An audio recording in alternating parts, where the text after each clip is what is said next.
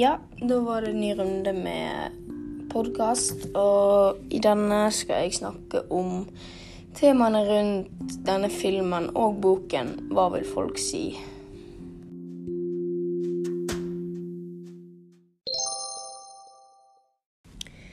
Hva vil folk si? Det er jo en film som kom ut i 2017, tror jeg. Eh, og eh, boken kom ut ett eller to år etterpå. Um, uh, da, og det er Iram Hakk. Det er hun som har produsert og skrevet boken. Og det er litt Eller det er ganske mye basert på hvordan en opplevelse som hun har hatt i sin ungdom.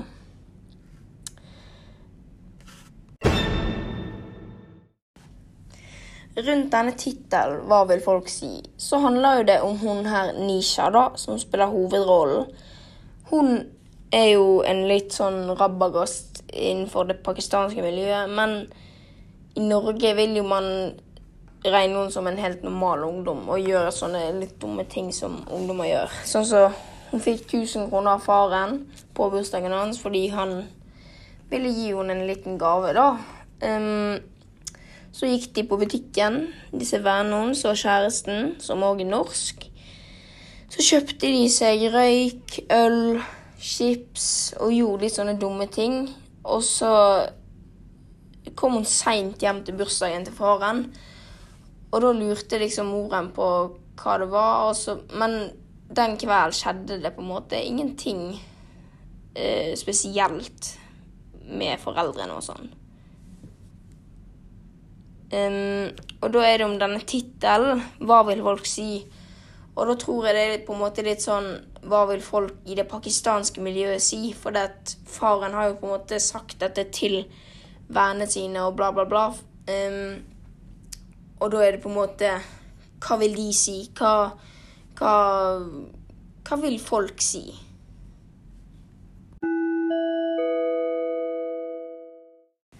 Um, det som er, er liksom forskjellen på boken og filmen Sånn som jeg hørte det, så syns jeg det var mer detaljer fortalt i boken. Og da syns jeg det er på en måte bedre å høre boken, for i boken så får du f.eks. høre at Nisha uh, sine karakterer hadde gått veldig ned etter hun kom hjem fra Pakistan. Um, og det får ikke du vite i filmen. Der får du bare vite at hun har begynt på ny skole og bla, bla, bla. Det som òg er i boken, det er at han er bare skrevet fra Nisha sin side. Du får ikke vite liksom Du får ikke vite om faren sin side, du får ikke vite om moren sin side, du får ikke vite om broren sin side. Du får kun vite om Nisha sin side. Og da blir du på en måte litt på lag med Nisha, da, siden du kun får skrevet det fra hennes side. Så da tenker du kanskje at um, moren er kanskje sånn teit og bla, bla, bla, sammen med faren. Og da blir du på en måte litt på lag med Nisha, da.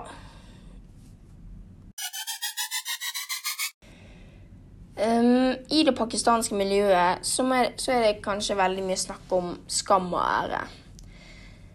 Um, I denne filmen og boken så blir det fokusert veldig mye på skam på Nisha, fordi at um, i det pakistanske miljøet så, så er jenter veldig nedsatt. Uh, de er mye lavere i, i, på gradstokken enn det gutter er, da, kan en si.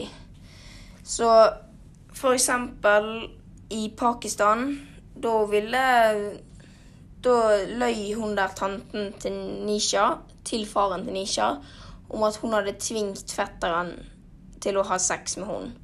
Som ikke da er sant, og da mente liksom da, Det har litt med skam å gjøre, da. Og æren, det har på en måte at du skal på en måte ære det um, pakistanske kulturen. Du skal, på, du skal ære deg sjøl. Du skal være stolt over at du er pakistansk, og du skal være glad for at du er født inn i en så fantastisk kultur. I filmen og i boken så er jo det Nisha som er hovedpersonen. Og da er jo det mest fra Nisha sin side, og bla, bla, bla, så får vi på en måte vite hvem, hvem Nisha er, og hvordan, hun, hvordan det er å leve i et norsk-pakistansk miljø. Um, faren uh, får vi vite litt mer om på slutten, i hvert fall da når hun skal på en måte giftes bort til Canada, da. Så får vi på en måte et mer innblikk i hans liv, og hvordan han uh, ikke liker at hun skal flytte til Canada. For han er jo glad i datteren sin. Han har jo på en måte oppdratt hun i mange, mange år. Og da blir det på en måte litt teit at de bare skal gi henne vekk, hvis det går an å si. Så da ser du på en måte at faren er litt lei seg for at dette skjer, da. Men det ser i hvert fall ut som han ikke klarer å ikke gå med på det, for da hadde moren nok blitt sint. Og du så da at i slutten av filmen så lot faren Nisha gå. Og da tror jeg han kjente på en indre følelse at han var nødt til å la henne gå. For det, da, det var bedre for Nisha. Hun ville ikke gå til Canada da. Og da lot han henne gå. Hadde det vært moren, hun hadde ringt politiet med en gang og meldt henne savnet. Det er det jeg tror.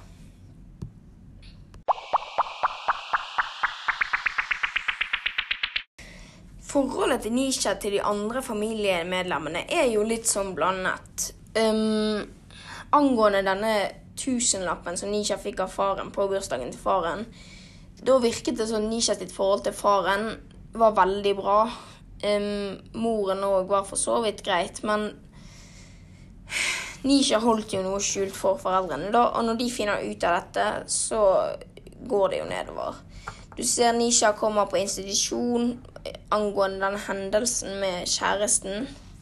Så hater hun jo egentlig å være på den institusjonen og ringer til moren og ber de hente henne, sånn at hun kan komme hjem. Men da ser du da at faren er illsint når de henter henne, når de er på vei til Pakistan. Du ser når han tar, når han tar frem telefonen, så tar han den, pelmer den ut av vinduet og er bare rett og slett fly forbanna. Um, og det som er moren òg, blir jo Hun blir jo Hun er jo steik forbanna på slutten av filmen, for det Nisha har jo ikke vært veldig grei i forhold til disse pakistanske reglene, hvis det går an å si. Og uh, han broren Der er forholdet helt sånn Det er kjempebra. Eh, men det er jo han som kjører bil, og da gjør han broren sånn som faren sier. Og det er jo han på en måte nødt til innenfor det pakistanske miljøet. Norge og Pakistan de har jo veldig forskjellig kultur. Det, det er ganske synlig i denne filmen her. I Norge så Jeg regner ikke med Altså, i Norge så hadde ikke hva kan en si? Man hadde ikke sendt datteren sin til Sverige, da. På eh, konsentrasjonsleir, liksom. Eh, men det er veldig store forskjeller. I Norge så kan du kanskje slå barnet ditt, det er helt ulovlig. Og i Norge så er det helt lov å ha en utenlandsk kjæreste, det er ingenting galt i det. men hadde, det, hadde dette vært for uh, si 40 år siden, da var det pakistanske miljøet verre, og det norske. Så da kan det være at Da kan det faktisk være at faren dyttet Nisha ut, utenfor klippen. Det tror jeg.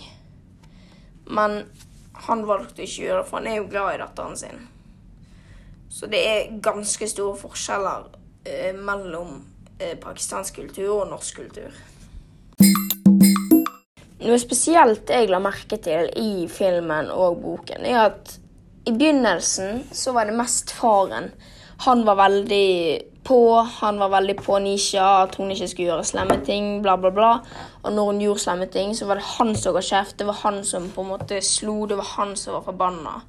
Men etter hvert når hun kom hjem fra Pakistan, så Da var det på en måte da fikk vi se det myke i faren til Nisha. Og moren var veldig sint. Uh, hun Hun bare endret seg helt i forhold til det vi hadde sett før, da. Uh, så du merket jo at kanskje moren og faren på en måte gradvis byttet rolle.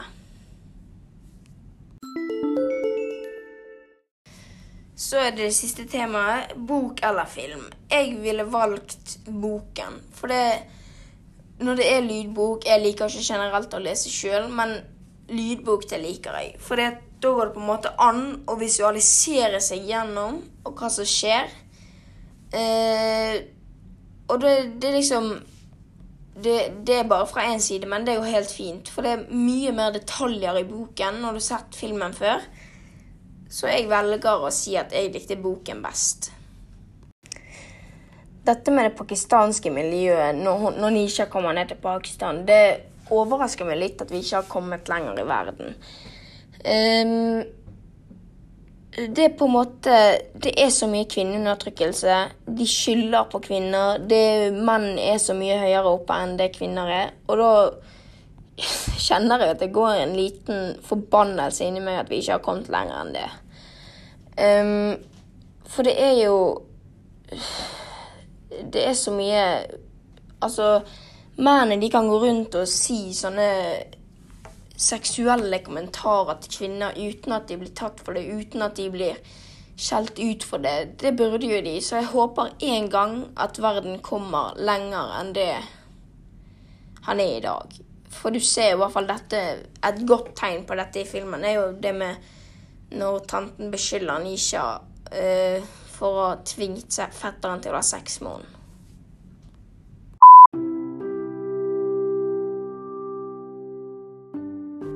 Da var vi kommet til slutten. Um, jeg har jo vært alene, men jeg håper det går fint. Så jeg håper du likte denne podkasten.